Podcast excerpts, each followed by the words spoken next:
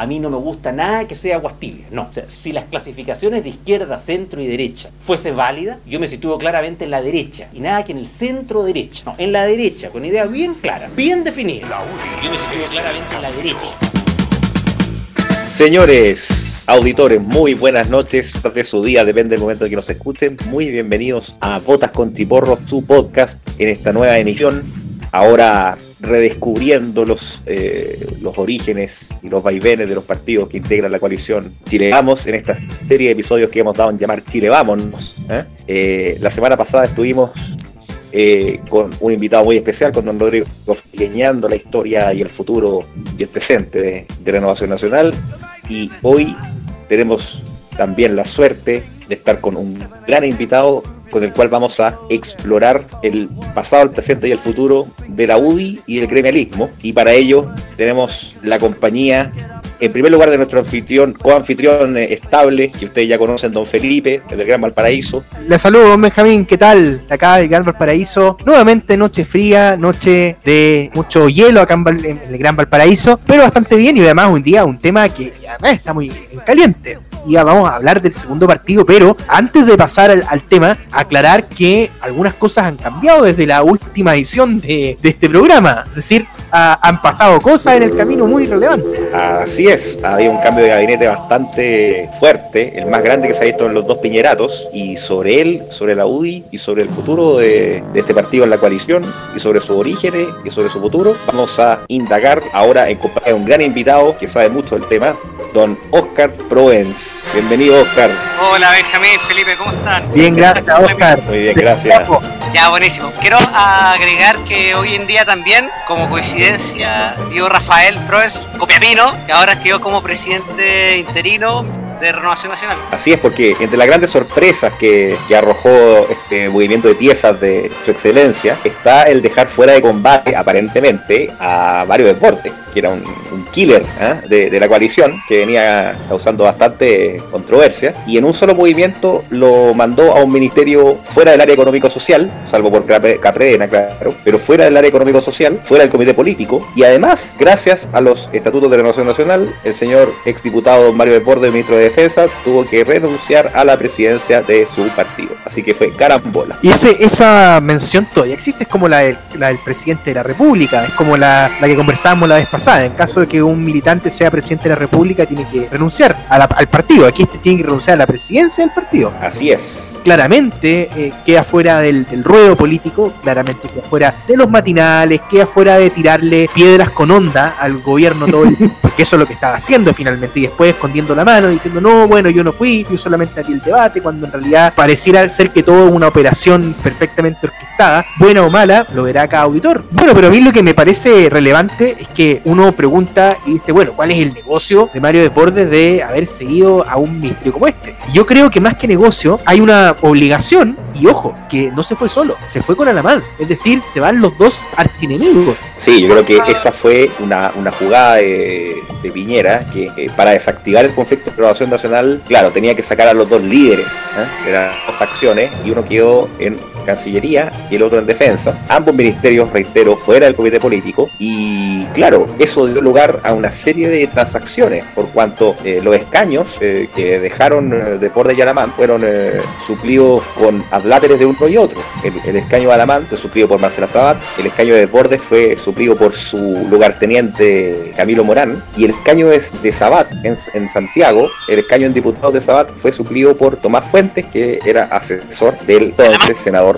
y también, uno y uno. Que también claro, fue uno y uno, entonces claramente ahí hubo un pacto eh, bastante notorio entre, entre los dos líderes de las facciones rivales de, Renovación Nacional. Pero eso sí. Explica por la encuesta, yo creo, para ser senadora. Claro, probablemente haya sido por eso. Sí, porque ven que Marcela Sabat tiene proyección electoral, ella fue segunda mayoría en en el distrito de Santiago, en, en la de la acción parlamentaria, claramente tiene posibilidades de revalidar ese escaño en Santiago, el escaño senatorial, en la elección del próximo año, que en nada. Yo creo que eso responde más a la jugada con Sabat, la encuesta. Sí, la, repartija de los diputados obedeció a este caudillaje, a esta división de Borja Talamán, pero la senatorial claramente tuvo que ver eh, la encuesta. hoy los dos partidos grandes de la derecha tienen a dos personas de región. Ojo, no es menor. Así es, así es, es algo atípico. Rafael Claro. Es el presidente interino y es de región, y aquí Mario que también es de región.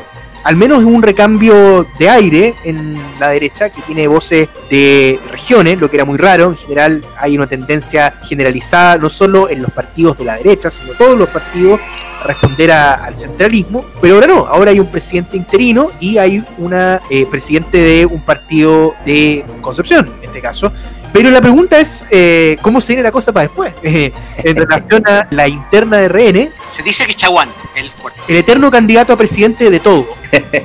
Chaguán, cabros, ¿quién quiere ser presidente? Yo. Al Eh, tiro. al tiro, al tiro. Se ofrece a tesorero, a secretario y a presidente. No sé si me permiten una anécdota. Eh, Por favor. Un día, un día fui a almorzar a la casa de Chaguán para presentar un proyecto de muy buena gente, gente de gran proyección. Y fue en la casa de Chaguán, pero, pero Chaguán iba a prestar la casa, básicamente. Y finalmente hacen un asado, etcétera, pero finalmente Chaguán termina hablando de sí mismo por dos horas y le agradece a todos los que fueron por haberse sumado a su campaña. Cuando en realidad, cuando en realidad no iban a eso, iban a, a- a ver el lanzamiento de un proyecto nada que ver. Bueno, y recordemos que Chaguán fue el primero que se lanzó cuando Longueira se bajó y fue el primero que se tiró a la piscina como, como candidato. Y de hecho, Chaguán, él se llama a sí mismo el senador de las regiones, aun cuando solamente es conocido en, en- en la región de Valparaíso. Exactamente. Pero como, como decía, como decía Benjamín, efectivamente hoy día vamos a discutir sobre la Unión Demócrata Independiente. Tema que continúa como, como bien dice nuestro capítulo y tenemos por tanto un programa donde no nos queremos referir tan tanto al,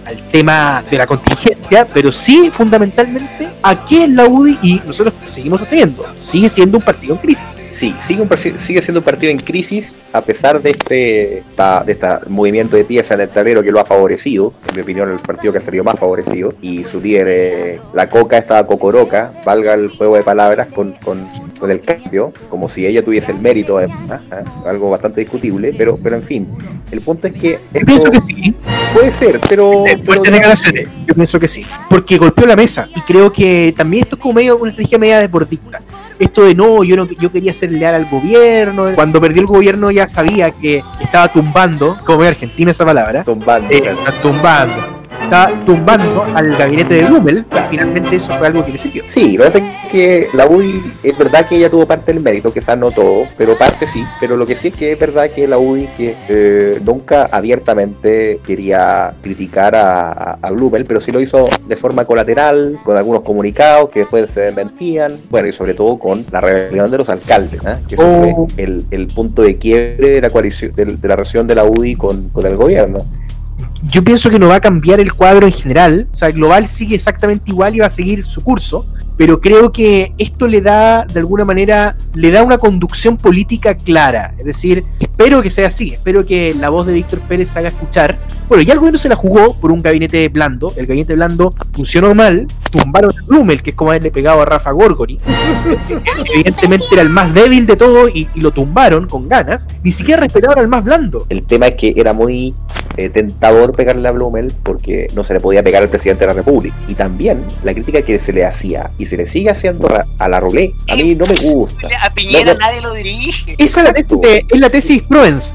Y el otro día la escuchaba. Es La así. historia de Piñera, toda su historia política, de- incluso controló Renovación Nacional por completo por años. ¿Usted cree que va a tener a alguien en las sombras? Es imposible. En el fondo, la excusa para pegarle a la Roulette es por no pegarle a Piñera, básicamente. que al final lo deja peor, porque en el fondo uno dice, bueno, eh, entonces al final el culpable es Piñera. O sea, yo no niego que sí, la roulette tenga graves problemas de diseño y que Piñera banque absolutamente. Eso también es una posibilidad. Es decir, que cuente con el, beneplácito de Piñera, pero con el diseño de la roulette. Pero vamos a hablar de- del rol que ha tenido la UDI, no solo en ser gobierno actualmente, sino también en una pregunta que, que vamos a ir descubriendo. ¿Fue el gremialismo exitoso en lo práctico? Si ha sido la opción más exitosa de la historia de Chile, la visión más granítica, si se quiere, de la historia de Chile que ha perdurado hasta hoy, tiene una constitución hasta hoy, o bien ha sido un fracaso que ha quedado de lado. Creo que hay dos maneras de ver el problema, pero naturalmente hay que verlo a la luz de dos grandes instituciones, y digo instituciones. Por un lado la UDI, pero en primer lugar creo que de la figura de Jaime Guzmán. Así es, porque todo parte, hay que remontarse en la historia, que es el movimiento gremial y su fundador que es Jaime Guzmán. Y cómo esta idea de, del gremialismo fue transformándose desde una eh, herramienta de interpretación de las encíclicas sociales de la Iglesia para transformarse en un movimiento político. Y, y cómo esa experiencia gremialista, esa, ese, ese, ideario después dotó de contenido a, a, al, al, gobierno militar en lo político, en lo económico y en lo social, y cómo eso se ha proyectado hasta el día de hoy en el terreno político partidista en la UDI, para, para hacer un, una pequeña eh, referencia a nuestro, a nuestro público auditor. Oscar ha tenido una larga eh, experiencia eh, de militancia en el, en, el, en el, movimiento gremial. En la Universidad Católica fue consejero territorial por college. Bueno, primero, ¿qué te llevó al gremialismo? ¿Qué, ¿Cómo piensas que el gremialismo de la Católica, ha, qué rol histórico ha jugado antes y cómo está ahora? Reconozco que yo llegué gracias al, gracias a la figura de Lavín, fue prácticamente... Ah, oh. Fue la lección de la lección del lago Lavín. Fue la, mi primer acercamiento con la política desde niño. Fue una lección épica, voto por mesa. El efecto del, del fenómeno Lavín de ese entonces fue la política, pero coincidió de que la UDI era un partido de mucha gente joven, con un presidente, eh, en, ese, en, ese, tiempo era Longueira, que Longueira siempre le daba un contenido doctrinal al actuar de Lavín. Todo claro. el contenido de Longueira que describía, todo el tiempo describía la UDI, que es, ese sello popular de ir a la población, era, sí. fue muy atractivo. Y la personalidad de Lavín, que no era conflictiva, piensen además que yo era, yo estaba en, en una zona en una zona muy de izquierda, entonces siempre un candidato o algo, que fuera distinto al conflicto al principio me, acercó, leía los diarios, averiguaba, el libro de, Longueira, constantemente empecé a seguir y ahí fue cuando yo descubrí a Jaime Guzmán y el Gremlin. Entonces fue cuando ingresé a la Católica y lo descubrí, fue, era prácticamente que yo ingresara, era algo, se iba a dar de una, forma natural. Reitero, yo soy de Copiapó, o sea, muy alejado a todo lo que es el gremialismo, Jaime Guzmán, la Universidad Católica, totalmente ajeno yo creo que el movimiento gremial, al cual yo también pertenecí en mi año universitario, a pesar de que no construía ningún cargo, pero tiene una mentalidad como de familia. Eso incluso también se, se puede ver en la UDI, ¿eh? que una canción dice, más que un partido es una gran familia. Eh, el, el, MG tiene esa dinámica de ir generación tras generación traspasando el, los saberes, traspasando experiencias, traspasando el quehacer político, la doctrina, es algo que se mística, iba transmitiendo con mucha facilidad de generación en generación y una mística en torno a ciertos principios, en torno a una forma de hacer política distinta de la politiquería y la demagogia que caracterizaba a, a los demás movimientos políticos universitarios que eran claramente instrumentos de partidos políticos. Y, y eso marcó una diferencia creo que hasta el día de hoy hay un sello, quizás ahora medio percudido, pero hay un sello que permanece en, en, en, el gremialismo y que es algo que traspasa la universidad. Pero en el ámbito universitario, cada persona que yo conozco que fue gremialista en la universidad se dice gremialista a sí mismo después, en la vida laboral, eh, en la vida profesional, eh, etcétera. Yo, mira, bueno, yo, yo le aclaro personalmente a, a los auditores, no les obliga, que al igual también eh, formados lo sé, pero yo nunca tuve una relación de, de, de, amor o deslumbramiento con el movimiento gremial. Pero la verdad es que a mí ya en la época no me gustaba ninguno. Mi, mi pregunta más simple, ¿eh? porque no, no alcancé a hacer la pregunta, era: ¿tiene hoy día el gremialismo alguna relevancia real como proyecto a futuro cuando lo que está en crisis es el concepto de cuerpos intermedios de manera muy grave. Prácticamente hoy día ya cada vez quedan menos cuerpos intermedios. No podemos interpretar un movimiento social como un cuerpo intermedio, o sea, evidentemente escapa esa lógica. Entonces, la pregunta es, ¿seguimos con el gremialismo? ¿Lo, lo recauchamos o la solución no es parchar al gremialismo? ¿Qué? Lo que estaba diciendo justamente es de la línea que estoy tratando de explicar, porque los cuerpos intermedios quizás cuando incluso distintos, papas hablaban de ello, los años 30, los años 20, lo entendían con otro concepto. La sociedad moderna eh, puede ir variando, puede ir cambiando, pero sí, pero sí tiene, sí tiene, sí tiene, tiene validez en el sentido de son los grupos sociales que existen en la sociedad. Y estos grupos sociales tienen que mantenerse autónomos o siempre va siempre va a existir el riesgo de ser usados o ser instrumentalizados. Ahora la misma democracia hoy en día eh, las mismas instituciones está entredicho cómo pueden representar la sociedad porque con las nuevas tecnologías hay como una línea más directa entre el presidente, el presidente y, la gente, las instituciones mismas a veces pueden ser saltadas. Yo creo que básicamente el, error es, justamente entenderlo como el principio, como si fuera un, un algoritmo que da un resultado. Son simplemente, son principios que más o menos uno tiene que ir interpretando.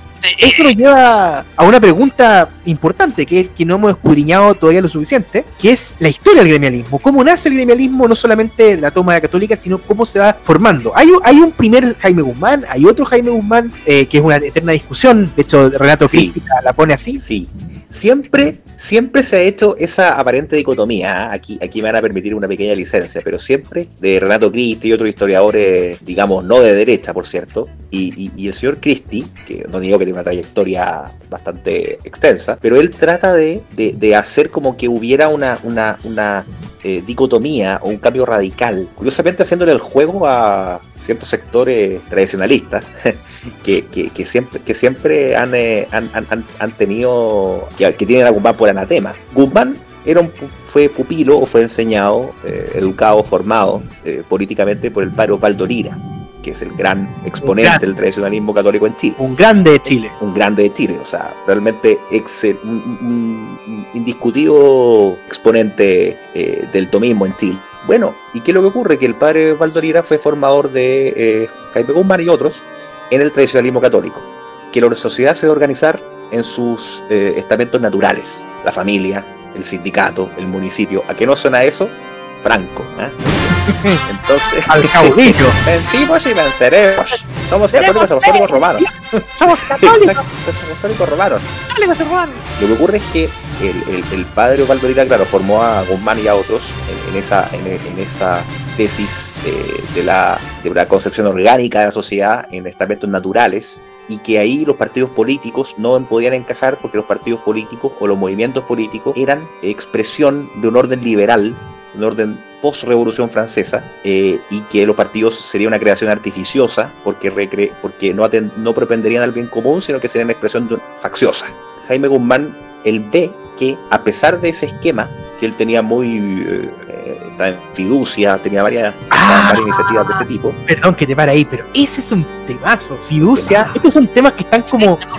Era un caso chico. Estaba, estaba en fiducia con, con lo, en esa época la TFP chilena. O sea, esto ya dijimos un día que íbamos a hacer un, un, capítulo dedicado a todos los movimientos, pero que usted no conoce, porque que no, no usted, don Benjamín, sino que usted en su casa no conoce que son movimientos fachos de ultratumba. O sea, en el, fondo hay que, hay que ir, hay que levantar la cripta para. Claro, esto es eh, arqueología facha, digamos. Y. Eh, como, como iba relatando. Claro, Guzmán, a pesar de tener este marco conceptual católico tradicional muy, muy fuerte desde su temprana juventud, eh, cuando llega la reforma universitaria, que empieza la Católica del Paraíso y después llega a la Católica de Santiago, rápidamente él tiene claro junto a un grupo de compañeros eh, de, la Escuela de Derecho de la Universidad Católica que los partidos políticos, el partido político en el poder, que era la democracia cristiana, paréntesis, SIC, cierra paréntesis, y, eh, los partidos, y los partidos de la izquierda marxista instrumentalizaban los cuerpos intermedios, como las federaciones de estudiantes, y los, por tanto los utilizaban para sus propósitos políticos a nivel nacional. Entonces, Guzmán tiene claro que hay que cambiar de estrategia, de táctica también, y eh, ahí nació el movimiento gremial como un movimiento de defensa de la universidad como institución, que Guzmán siempre concibió la universidad como una institución eh, estamental de hecho, la tesis de grado de Jaime Guzmán, escrita con Jovino Novoa, pero quien solamente aportó el nombre a, la tesis, eh, dio eh, Jovino N o J Novoa. Novoa. Eh, se habla Jovino, ¿eh? Sí, se lo merece ya a esta altura. Hemos hablado como cuatro capítulos No, mucho. No, yo diría que tienen que ser un, tienen que ser cinco capítulos de, de Novoa, porque como es penta, entonces ahí eh, en, griego son cinco. Los bueno, Podríamos ponerle esa, a esa serie. Total. Bueno, entonces, Guzmán, eh, que como les digo, ya él sigue teniendo a la universidad en su concepto como una institución estamental, pero él, eh, el año 70 fue esa tesis, ojo, el año 70, él eh, concibe claramente que es necesario crear un movimiento universitario que hiciera frente a la instrumentalización de, los de, de, la universidad como, como cuerpo intermedio por parte de los políticos, por parte de los partidos políticos, perdón, Por lo tanto, esa es la razón por la cual él funda el movimiento gremial. Al tradicionalismo no le gusta que eh, Guzmán se embarque en un movimiento de estas características porque considera que ya, por ser un movimiento político, per se es faccioso y per se, por tanto, es contrario al bien común. Perdón que te, que te interrumpa en esto. Eh, yo, no, pienso que, que, la, que la contradicción con los tradicionalistas vaya tanto por haber generado el movimiento gremial, sino más bien por el salto que va a dar en la siguiente década, eh, fundamentalmente a nivel económico. Claro, lo que, lo que, es que ahí hay, perdón, dos cosas. Una, eh, yo me remito al, eh, y, lo, estaba a punto de, comentarlo, al, a la clásica diatriba que le dirige el padre Opaldo, que le dirigiría, porque solo hay testigos de oídas, de supuesta diatriba que le habría dirigido el padre Opaldo Lira a Jaime Guzmán, que le habría dicho siguientes palabras, que son comidillo de la derecha, de todas las familias de la derecha desde ese año hasta hoy. Lo siguiente, comillas, mequetrefe traidor, te hiciste liberal, cierre comillas. O sea, ya hacían en ese tiempo, antes de que Guzmán, eh, el, comandante gobierno militar, viera con buenos ojos el esquema Chicago Boys, digamos, ya en esa época le hacían la eh, imputación de que por estar en un movimiento político, por organizar un movimiento político, ya era liberal. Yo creo que existe una distinción, y en ese sentido yo no creo que sea malo decir que hay dos Guzmanes. No me parece mal, me parece que, es natural en toda, en toda persona, así como tenemos un joven Marx y un, Marx maduro, no me complica decirle que hay dos Jaime Guzmanes, si bien sigue siendo la misma persona, evidentemente, porque son estadios de pensamiento distintos y eso es totalmente natural y esperable en cualquier persona. Es decir, yo no pienso lo mismo que pensaba hace 10 años atrás. Pero la pregunta es cómo se proyecta esto a ese Guzmán que va a asesorar posteriormente a la Junta de Gobierno y va a tener escrito como prácticamente su puñaleta, como la Declaración de Principios de año 74 y que van a culminar en posteriormente, que es muy raro, en converger no solamente el mundo propio de Guzmán, que vamos a ver que tiene su, su, séquito, sino que también con las ideas tecnócratas de esta familia tecnócrata que habíamos señalado la eh, semana pasada, que creo que ahí hay una sinergia, podríamos decir, muy relevante para constituir lo que posteriormente es la UDI. Claro, porque Guzmán, él tiene claro que primero estábamos en el escenario de guerra fría, hay que tenerlo claro. El gobierno militar requería bases conceptuales sólidas, de las que ansiaba ser dotada, porque los militares mismos no tenían claro en un primer momento qué hacer, eh, más que obviamente la sola represión. Había que dotar de contenido político, económico, social ese proyecto. Y, ahí Jaime Guzmán le da una base intelectual muy importante como asesor de la Junta y eh, a la vez como comisionado de la Comisión de Estudios de la Nueva Constitución. Y, claro, esa eh, proyección que supo dar Jaime Guzmán tuvo una gran sintonía con este grupo de economistas eh, de la Universidad de Chicago principalmente, eh, y allí encontró Guzmán lo que estaba buscando. encontró una, una fórmula que pudiera servir para el despegue económico de Chile, para el respeto a la propiedad privada, para la libertad de emprendimiento, libertad de empresa, para la creación de riqueza.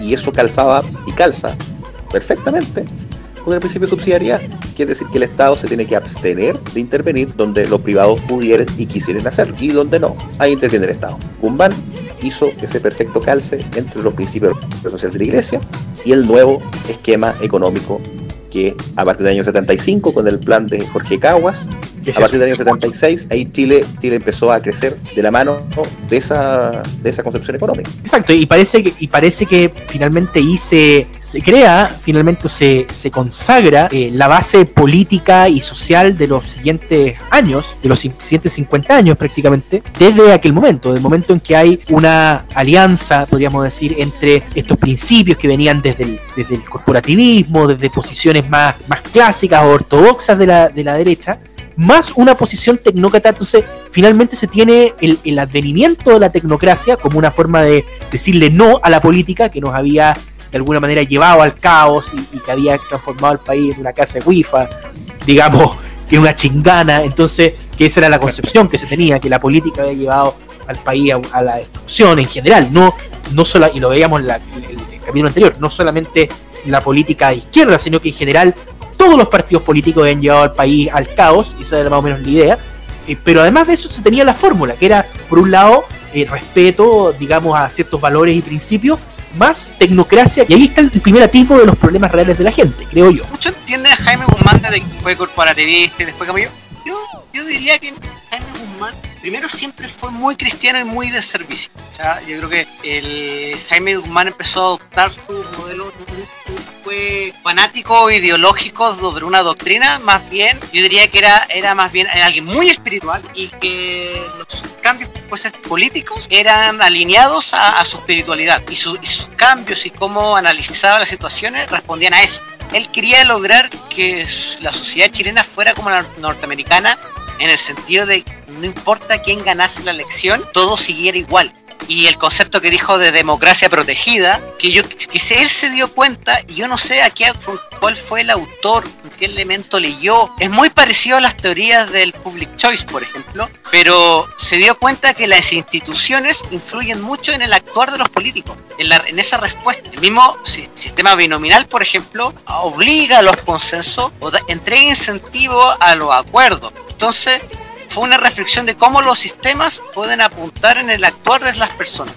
Y quizás gracias a eso quiso aprovechar a través de un gobierno militar hacer esos cambios que él quería para la sociedad chilena. Claro, claro. Eh, es muy cierto lo que tú dices. Panteja, digamos. Claro, porque Guzmán vio en el gobierno militar eh, una oportunidad enorme de hacer realidad esta idea. En primer lugar, el tema de, una, de la influencia de la tecnocracia o de hacer la política sobre bases técnicas, alejada de la demagogia. Primero, yo creo que tuvo evidente influencia de don Jorge Alessandro. que don Jaime Guzmán siempre tuvo como modelo personal de carácter, de, virtudes y de forma de ser político. Se parecían mucho, usar las mismas eh, frases, y se juntaban a tomar té, eh, ambos eran solteros, entonces tenían eh, y de gusto muy frugales. ¿ah? Ambos no, tenían grandes lujos ni eran personas que vivían de forma muy sencilla. Ojo, Guzmán, si era de gustos frugales, sí tenía cierto, se daba ciertos lujitos. Por ejemplo, le gustaba ir al Festival de Viña todos los años. Ah, y, era, y era un cibarita. Le, gustaba mucho el, el, buen comer, a pesar de que él era bien menudo. Sí, le gustaba mucho el comer y de hecho él siempre organizaba comida en su casa todas las semanas eh, y siempre invitaba a, siempre invitaba a, a, sus amigos, a, gente de la UDI, en fin. Y bueno, ahí en el memorial Jaime Guzmán está un, bueno, Jaime Guzmán, entre otras muchas características, era muy minucioso, muy detallista. Y él anotaba todos los menús que, eh, con, eh, con, que, con, con que convidaba a sus invitados. Eh, y de hecho sale el último, la última comida que organizó, fue el 31 de marzo del 91. Y creo que, creo que entre los invitados estaba Moreira, no recuerdo, pero estaba... Una coincidencia se dio, se dio de forma paralela. Gran estudio, el, famoso libro El ladrillo. Bueno, hay un, hay un algo muy curioso que, claro, eh, Jaime Guzmán participó en la campaña de Jorge Alessandri en el año 70.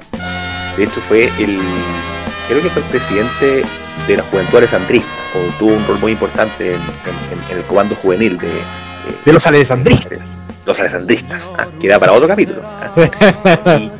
Y, resulta que eh, eh, eh, ya don Jorge Alessandri en esa época tenía una edad avanzada, lo cual fue uno de los motivos de su derrota, em, como lo vimos hace varios capítulos. y, y Guzmán lo que hacía era algo muy curioso, en los actos con jóvenes, Guzmán preparaba las preguntas que tenía, que tenía que dar eh, cada joven y también preparar las respuestas que Jorge Alessandri daba. O sea, él tenía todo controlado. Es como el señor Burns, es como el señor Burns cuando va a comer a los Simpsons. Su popularidad crece a la velocidad de una locomotora. ¿Por qué es tan popular? Y tenía que leer, y tenía que leer, y Lisa tenía que leer eso. Exacto, ahí con la comida cuando Burns era candidato a gobernador y pierde porque Marx le sirve, Marx demócrata todo esto, le sirve una, un pescado con tres ojos y por eso pierde. Totalmente. A ocho columnas. A ocho columnas. Burns se puede tragar su propio pescado. de las mayores virtudes de Jaime, que es impresionante, yo diría que cómo, cómo logró tejer y armar su red de contactos cómo logró atraer a muchas personas siendo muy profesionales, muy joven. O sea, él logró convencer a gente muy adulta de su idea y logró armar y tejer una red impresionante. Yo creo que el gremialismo es una estrategia, eh, una estrategia eh, muy exitosa, que ha sido hasta el día de hoy muy exitosa y nuevamente no estoy calificándola de buena o mala del punto de vista moral, estoy diciendo que es exitosa porque ha permitido llegar, ser constitución política de la República, o sea, que otra ideología, o sea, porque otra estructura o estrategia puede decir, doctrina, eh, doctrina puede decir que que eh, ha fundado la constitución política de la República. Es una cuestión bien importante y que prácticamente ha fundado todo el funcionamiento social eh, del Estado durante los últimos 45, 48 años. Entonces, y jurídico. Y jurídico, o sea, en general. Entonces, yo no tengo tanto una visión tan, eh, tan escatológica de Jaime Guzmán, si se quiere. Yo en ese sentido es una, es una cuestión que dejo al, juicio de, cada quien. Pero en cuanto a, lo, a, lo, a lo factual, a lo político, es cierto que hay un antes y un después del gremialismo como quiera que se llame ideología, que yo no creo que sea un concepto errado, que tuvo un poder muy importante, pero que creo que se empieza a fraguar a partir de los años 80 con el surgimiento de la UDI, que finalmente es para donde vamos. La, la UDI nace en tres razones. Uno, el proyecto efectivamente político Guzmán, Segundo, también era el proyecto para defender la obra del gobierno militar. Y más serio, porque en el fondo habían otros proyectos que querían defender esa obra, Avanzada Nacional, las Fuerzas Vivas, el pinochetismo espiritual, pero no carecían de seriedad y profundidad intelectual, absolutamente. Fundó la UDI y él incluso llegó a pensar, ¿qué fallan los proyectos políticos?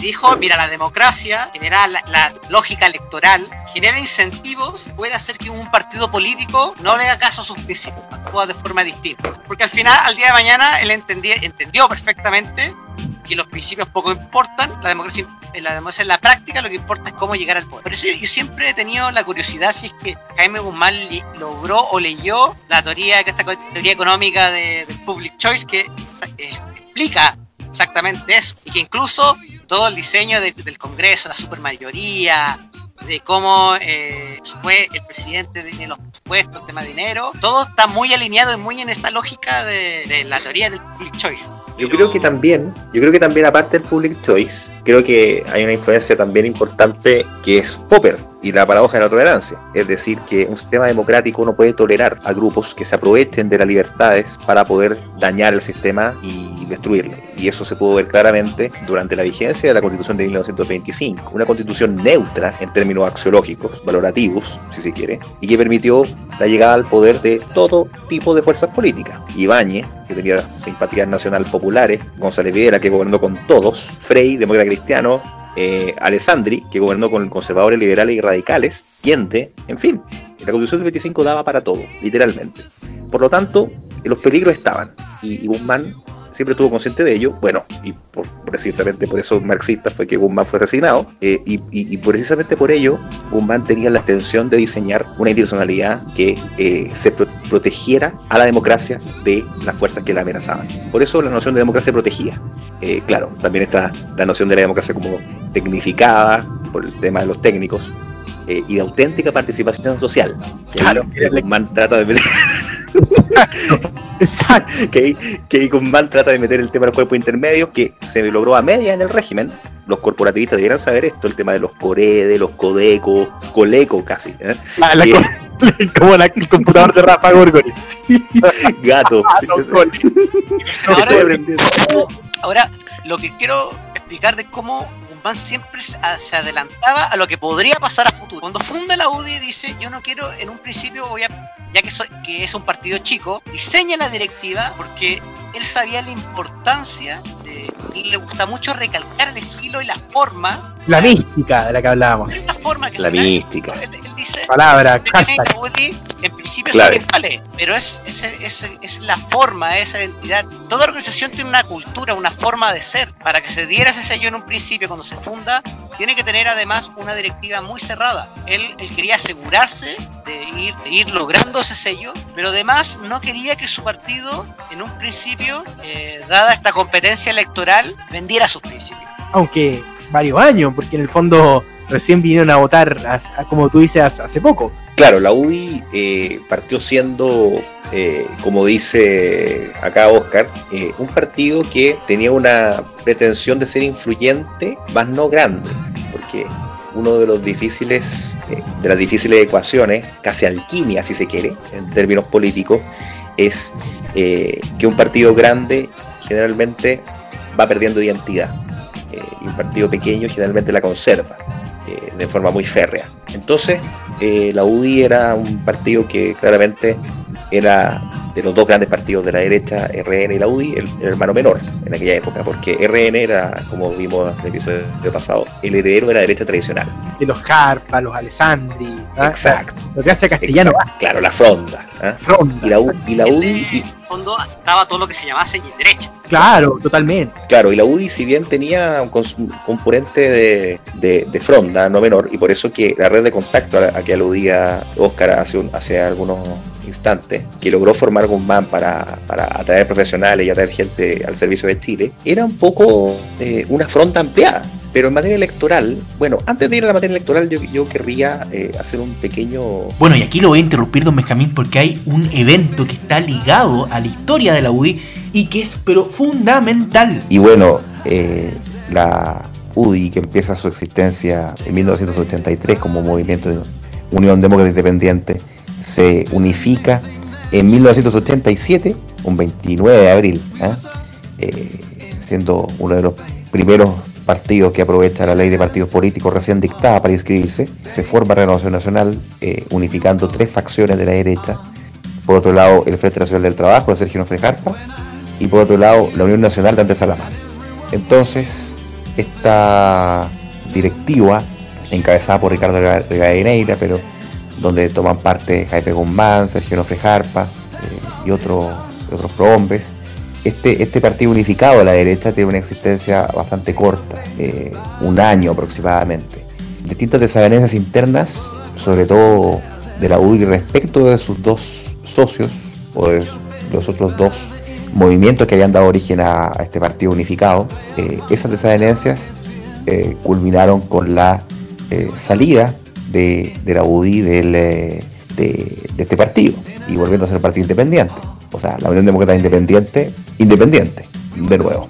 Y esto fue con escándalo, porque mucho se habla de un episodio bastante curioso, que resulta que la sede de Suecia 206 era la sede de Renovación Nacional. Pero eh, ahora nosotros podemos ver que es la sede de la UDI. ¿Y cómo llegó a ser la sede de la UDI? Porque después de esa ruptura de la salida de la UDI de RN, un conjunto de pobladores cabezados por, eh, por Pablo Longueira, que había hecho un, trabajo político bastante extenso en, La Pintana, bueno, eh, llegaron en, una micro y desalojaron eh, a los ocupantes de, de la casona de Suecia.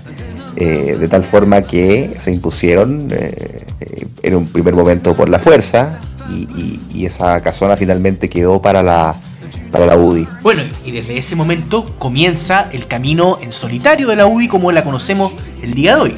Absolutamente. Y, claro, a partir de, del año 88, eh, la UDI empieza su recorrido en solitario. Y bueno, como decíamos, en la, elección del 89, claro, eh, Renovación Nacional eh, es el gran partido de la derecha, pero la UDI obtiene en una ardua elección una decena de diputados, tiene eh, dos senadores, Eugenio Cantuarias y Jaime Guzmán, que ganó en una increíble elección senatorial, que es la joya del sistema binominal. Solamente para repasar a nuestro auditor, eh, Guzmán y Miguel Otero juntos obtuvieron un 32% de los votos y Andrés Aldívar y Ricardo Lagos obtuvieron un 61%. Entonces no pudieron doblar. Guzmán con un 17% obtuvo el triunfo con Andrés Aldívar. Y claro, ahí la hueste de la derecha en aquella noche electoral del jueves, cosa rara, elección un día jueves, 14 de diciembre del 89, celebraron, pero a todo bombo, la pérdida de Ricardo Lago, que era visto como un Belcebú ¿eh? en aquella época. Tiene que ser senador, o sea, evitó que Lagos fuera senador, es decirle, Lagos no va a ser presidente en el razonamiento de la época. Lago después quebró con eso siendo ministro. Le costó 10 años. 10 años. la época es que tú no eres senador, no vas a ser presidente. Claro, porque antes el paso natural para ser eh, presidente era ser senador. O sea, Allende fue senador antes de ser presidente, Jorge Alessandri, eh, y así varios. Bueno, Pinochet fue senador después de ser presidente, pero todo es otra cosa. no quería quedarse lejos, no quería quedarse ausente de tan noble tradición. Entonces no ha querido estar ausente, claro saltémonos evidentemente el, hecho que todos conocen, que es el asesinato cobarde del senador Jaime Guzmán en el año 91. Entramos a una nueva época, ustedes ya saben que está la elección del año 93, en que la UDI eh, comienza su, su, escalada, pero ya es a partir de la elección del 97 en donde hay un cambio fundamental en la estrategia, en la llegada de la UDI, en la potencia de la UDI, que va a comenzar ya hacia eso del año 98, 99, con una figura que siendo siendo el epítome, el epítome de la tecnocracia y la eficiencia, pasa a ocupar esa tecnocracia y esa eficiencia para convertirse en el candidato de los problemas reales ¿A qué nos estamos refiriendo? Al señor Joaquín Lavín Infant, actual alcalde de Las Condes, que fuera en aquella época también alcalde de Las Condes. Joaquín Lavín, gracias a el CAS, entra al servicio público, entra al gobierno junto a la Roulette, Julio Dittmar y una serie de personas más. De hecho, Lavín escribió dos libros panegíricos del régimen. Ah, era otra tema. Que era Chile, que era Chile, Sociedad Emergente y la Revolución Silenciosa. Texto aquel que se lo responde Tironia con un texto que se llama Los Silencios de la Revolución y luego fue conociendo, fue conociendo a Jaime Guzmán. No lo conoció mucho, o sea, lo, conoció más al final a Jaime Guzmán. Siempre la trajo mucho, lo, siempre describen y hablan de la espiritualidad de Jaime. Lavín también describe cuando trabajó en el Mercurio, fue a cargo de parte de la que armó el área de economía y negocio, Sí, también Lavín fue decano de la Facultad de Ciencias Económicas de la Universidad de Concepción. Que algo muy curioso. Y, y ahí hay dos cosas sobre Lavín y Concepción. Que la Universidad del Desarrollo, que la fundó Lavín, tenía su sede en Concepción, no en Santiago. Era un proyecto bastante innovador. Y en segundo lugar, en la elección de Lavín de 2005, que fue pobre, pésima, paupérrima, lo que yo pensaba en esa época, de hecho, lo que debió haber hecho Lavín es haberse ido a senador por Concepción, aprovechando su vínculo allá y su arrastre. Capaz que hubiera roto el doblaje. Como ya Angélica ya total. total. Ahora es el Bible Belt chileno Coronel, Lota, Arauco, Curanilahue, full por cast. O sea, ahí cast sacó 20%. O sea, es increíble. Ahora, eh, si hablamos del éxito, es la dupla Longueira Lavín. O sea, no se puede entender ese sin. Exactamente. ¿Quién daba, el contenido de todo al cosismo de Lavín? Era Pablo Longueira. Pablo Longueira acuñaba conceptual, diferente, y se salía de la, de la política tradicional él decía que la UDI es distinto y que la BIN representaba a lo distinto que es la UDI frente al político tradicional, puro bla bla. En cambio, nosotros nos preocupamos de la gente. Además, le constantemente se repitaba esa mística que tiene la UDI. Pablo Longueira. O sea, yo creo que la BIN y Longueira cumplieron una función, una, fueron una dupla muy importante en qué sentido, que la BIN tenía el carisma y, sobre todo en el modo femenino. Si hubiera sido por las mujeres, la BIN habría sido presidente en primera vuelta. En cuanto a Longueira, él cumplía un rol duro de cara a la interna. Digamos que Lavín era Paco bueno y Longueira el Paco malo. Ojo que Longueira no solamente duro, o sea, de no haber sido por Longueira no habrían habido acuerdos finales en la reforma sí. Entonces, Longueira ponía la carne, podríamos decir, y Lavín ponía la cara. Finalmente, para mí, personalmente, el cosismo, eh, como una manera de hacer política, el cosismo es una degeneración de una posición longueirista, eh, muy efectista. O sea, el de regar eh, la, ciudad con, con aviones, eh, el, parque, este parque, digamos, de los reyes, bueno, pero el esquí. El esquí, eh, ahora, bueno, y actualmente hay una versión de Cosimo también. Yo creo que el Cosimo de Lavín, yo creo que el Cosimo de Lavín ha mutado por, por el contexto social, mediático, ha mutado un cosismo progresista, por ejemplo, el tema del acoso. Lavín fue el primer alcalde de Chile, creo, que empezó a multar a la empresa constructora para por trabajadores que no sirvaran a, a las niñas, digamos, en, en las calles. En las condes las plazas se podía fumar por una ordenanza municipal y fue nada menos que Tomás Jocelyn Holt el que fue a, la Corte de Apelaciones de Santiago para intentar que se revirtiera la ordenanza y lo logró, pero la VIN apeló a la Suprema y ganó. Esto es propaganda por el hecho, o sea, la, la si tiene una cámara va a ser imposible por salir en la tele. De hecho, estar en Twitter todo el día respondiendo mensajes es particularmente una forma de ecosismo 2.0. Día a día, bombardeo de propaganda, tiene plata, tiene espaldas para hacer. Él medía cierto grupo tenía indicadores sobre la presencia del DEL, radio y en televisión. O sea, él tenía un grupo de personas que estaban dedicadas a buscar cómo la BIN podía mejorar su presencia en los medios de comunicación, redes sociales. Lavín es un político ultra inteligente. Se quiera lo que se piense de Lavín. Lavín pasó, primero hizo revivir o, le dio potencia electoral, Iba le dio la posibilidad de llegar a ser presidente de la República política voto a voto. Luego, Lavín cansó su cosismo conservador, podríamos decir así, cansó por el advenimiento de una gran clase media. O sea, la campaña del 2005 es ordinaria. O sea, Terrible. después perdió la senatorial del 2010 por apelar a ese discurso que ya estaba totalmente añejo y después se metió además al Ministerio de Educación. Pero se piensen, que, piensen que el esquema cosista fue tan potente que permeó a prácticamente todos los alcaldes. Todos empezaron a hacer la piscina municipal, la iniciativa tal o cual, la farmacia. Incluso el cosismo comunista de Jadwe es un eco del cosismo de Lavín, que es como un cosismo Kimantú, un cosismo tele IRT, pero es un cosismo que viene de Lavín. Eso también es un éxito de Lavín. Irónicamente, Jadwe gana en Recoleta gracias a una pelea de la UDI entre Longueira y Novoa. Longueira tenía su candidato que era Gonzalo Cornejo y Novoa Sol Letelier. Entre los dos no se pudieron poner de acuerdo, fue un gallito entre Longueira y Novoa. Resultado, Cornejo 37%, Sol Letelier un 19%, juntos sumaron un 56% y Jaude con 41%. Listo. Hay dos personas que están detrás de Lavín, Gonzalo Mioller, uno de los samuráis. Benchmark. la única encuesta en donde ganaba Lavín. De hecho, ben, perdón, de hecho Benchmark para la segunda vuelta Piñera Bachelet hizo una encuesta regional, no hizo una encuesta nacional, y la encuesta regional la hizo solamente en las regiones quinta, octava, novena y décima. y, y, y, aún así decía que Piñera ganaba por un punto a Bachelet. Según la SEP, Guille sacaba 200%. no, lo daban a la tía Marta no le daban la suma. Sumaba no. y sacaba como 110. era, era, era, era, como una, era como una senadora recientemente que va a asumir prontamente, que dijo que Piñera le iba a ganar a Frey 53-49. Ah, verdad, efectivamente.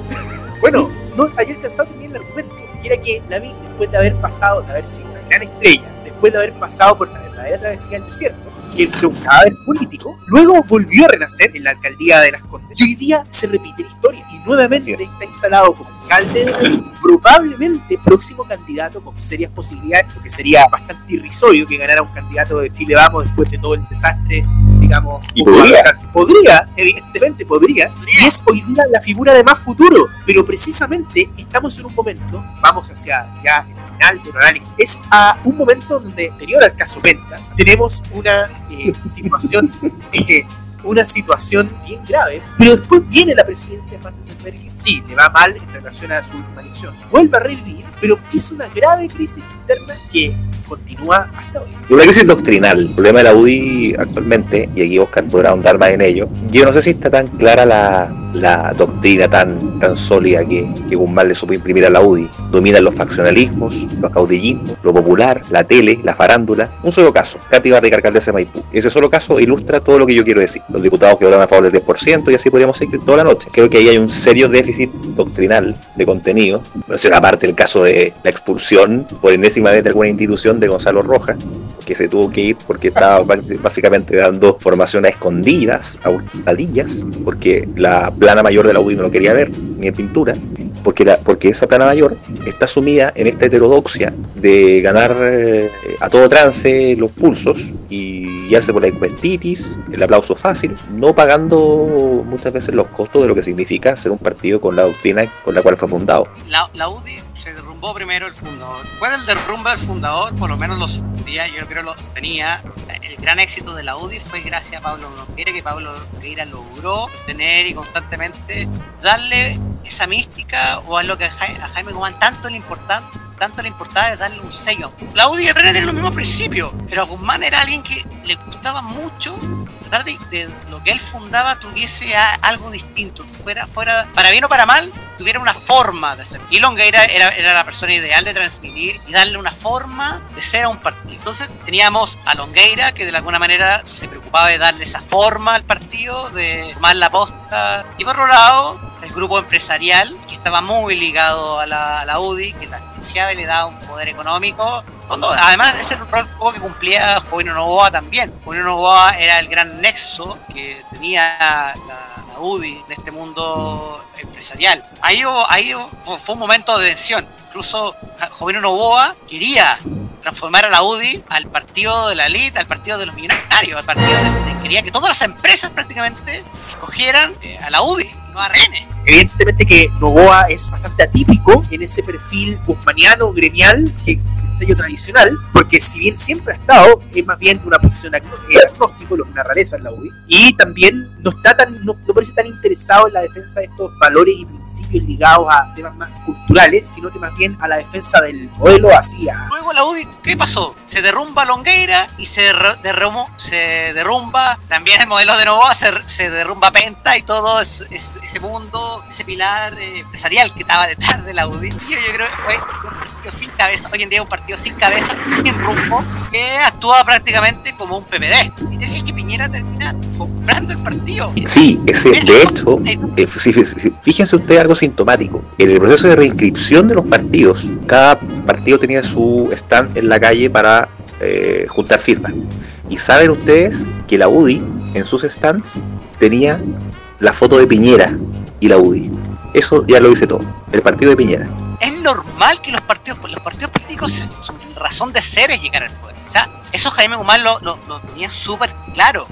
¿Cómo tú puedes diseñar un partido político que, no se salga tanto de, eso, de los principios, entendiendo que todo partido político siempre los va a perder? Si el mismo Max Weber lo describe, cómo los partidos políticos son capturados por grupos de poder que no hay dueño, no quieren dejarlo y hacen lo imposible para mantenerse en el poder.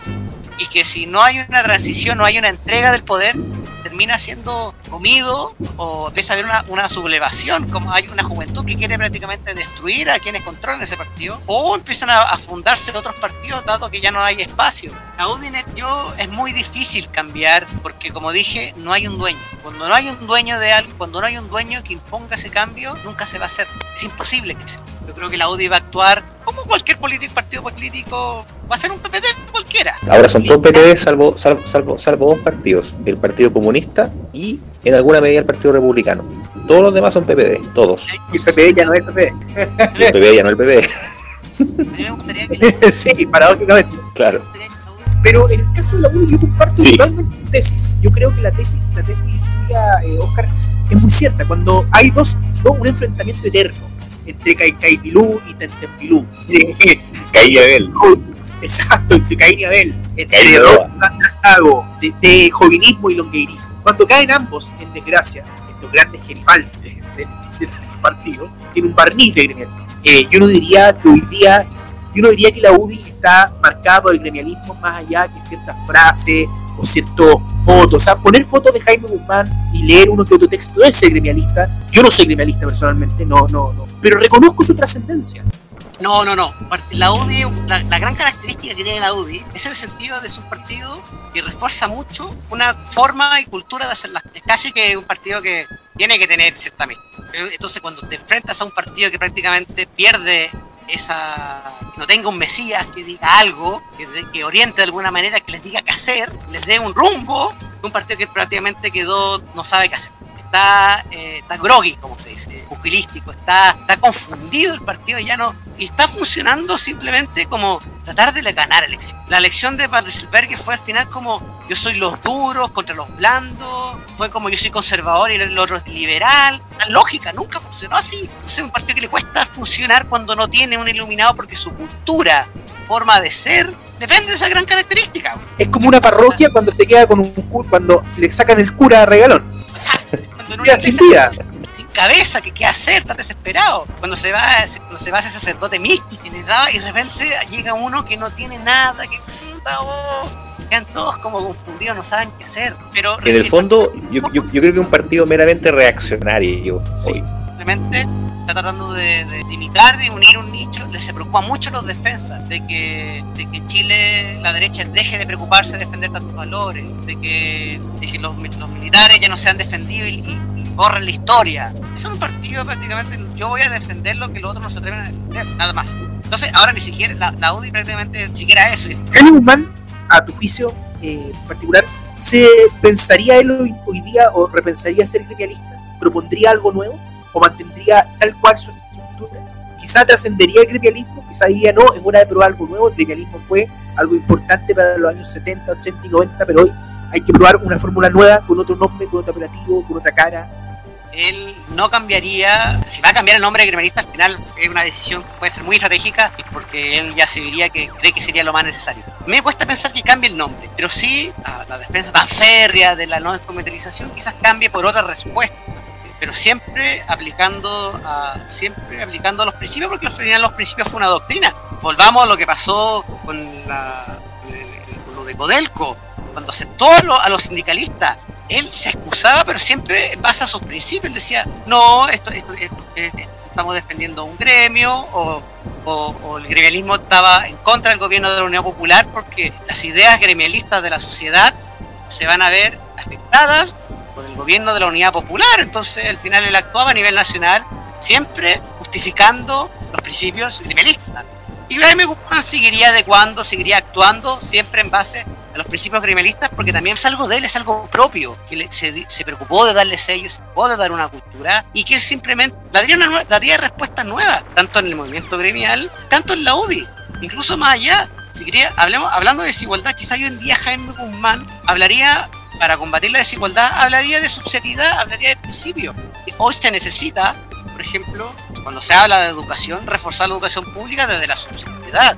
Y, el principio de subsidiariedad totalmente responde a eso, a no dejar atrás a cierto grupo de personas. Todo lo contrario, Jaime Guzmán constantemente replantaría y daría respuesta al contexto actual en base a sus principios. Yo creo que el gremialismo sigue vivo, a pesar de que lo den por muerto. Creo que está vivo, pero no en la UDI, porque la UDI es una máquina electoral que piensa en su propia supervivencia. Un movimiento gremial que está en distintas universidades del país, en cada una tiene un cariz distinto. El de la católica tendrá que replantearse. ¿Se limitará a ser un repetidor, de consignas? ¿O aprenderá de sus viejos maestros y, tratar de, y tratará de encarar el futuro con respuestas innovadoras a problemas nuevos? Lo que sí es cierto, que a lo largo de esta conversación hemos podido constatar que el gremialismo está presente en la institucionalidad política y jurídica de Chile, y eso nadie lo puede conocer. Como decía el general Pinochet en una entrevista, donde le preguntaban sobre la obra de su gobierno, y decía, la obra económica, nadie la puede conocer. Eh, gran entrevista. Eh, y por tanto el gremialismo tendrá que ensayar nuevas respuestas para nuevos problemas, pero a partir de una esencia que en el fondo descansa la dignidad del hombre y que por eso permanece. Como ya lo he repetido varias veces, yo no me siento particularmente cercano al gremialismo por afinidad política, sin embargo, evidentemente que compartimos no solamente con el gremialismo, sino que también con muchas otras corrientes políticas, determinadas principios, determinadas coordenadas dentro de un sistema político, y en ese sentido es que yo creo que es el gran aporte eh, del gremialismo. El gremialismo, para mí personalmente, es mucho más que una doctrina, no es una filosofía, en primer lugar, como se ha planteado, sino que es únicamente, el gremialismo ha sido una estrategia muy exitosa a lo largo de la historia de Chile, exitosa desde el punto de vista práctico, es decir, ha podido imponer sus términos. Y naturalmente que llegamos a un punto eh, de bastante vida o muerte, y si bien es cierto, como dice Benjamín, que al gremialismo se le ha dado por muerto muchas veces, yo pienso que la mayoría de la reflexión que hay en el gremialismo es cómo llegamos, cómo hacemos que el gremialismo crezca, pero no hay una reflexión profunda, filosófica, respecto a la validez de los principios del gremialismo en una sociedad que es absoluta y totalmente distinta a la sociedad en que surge el gremialismo como respuesta. Lo que no significa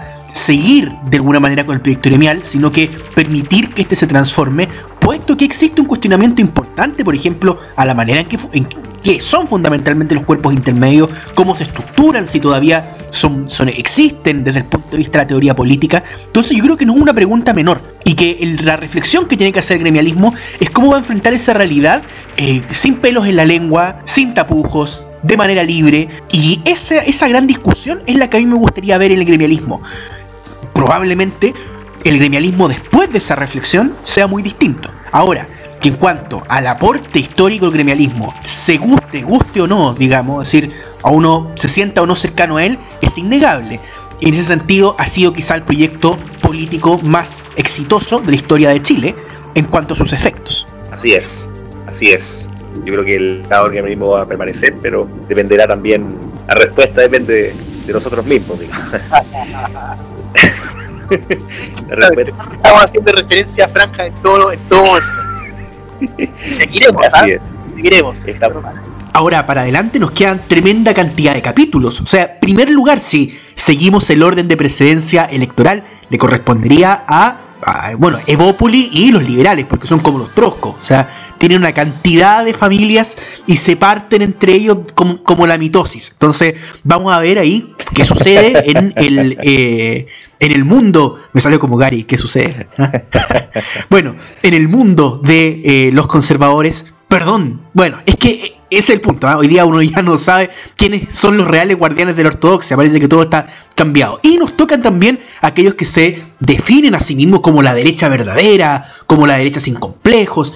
Vamos a ver también cuál es su proyecto político. ¿Pasará de ser un, un mero reaccionarismo? ¿Será una mera referencia a la alt-right estadounidense? Y por supuesto, si nos queda un espacio, hacer un capítulo sobre la parte sociológica de la derecha, los sujetos que hay en ella y cómo sobrevive aún fuera de los partidos políticos. Pero sobre eso hablaremos en próximos capítulos. Por ahora, agradecer a Oscar por habernos acompañado el día de hoy, gran invitado, y esperamos encontrarnos en otro capítulo, por supuesto. Hemos tenido un interesantísimo podcast sobre eh, la historia del gremialismo de la Unión Demócrata Independiente y, su, y su presente y su futuro. Así es que nuevamente darle las gracias a nuestro invitado don Oscar Provence y que ojalá nos pueda acompañar en ediciones venideras de Botas con Tiporro. Y a usted, don Felipe, que está en el Gran Valparaíso, un saludo, un abrazo muy grande.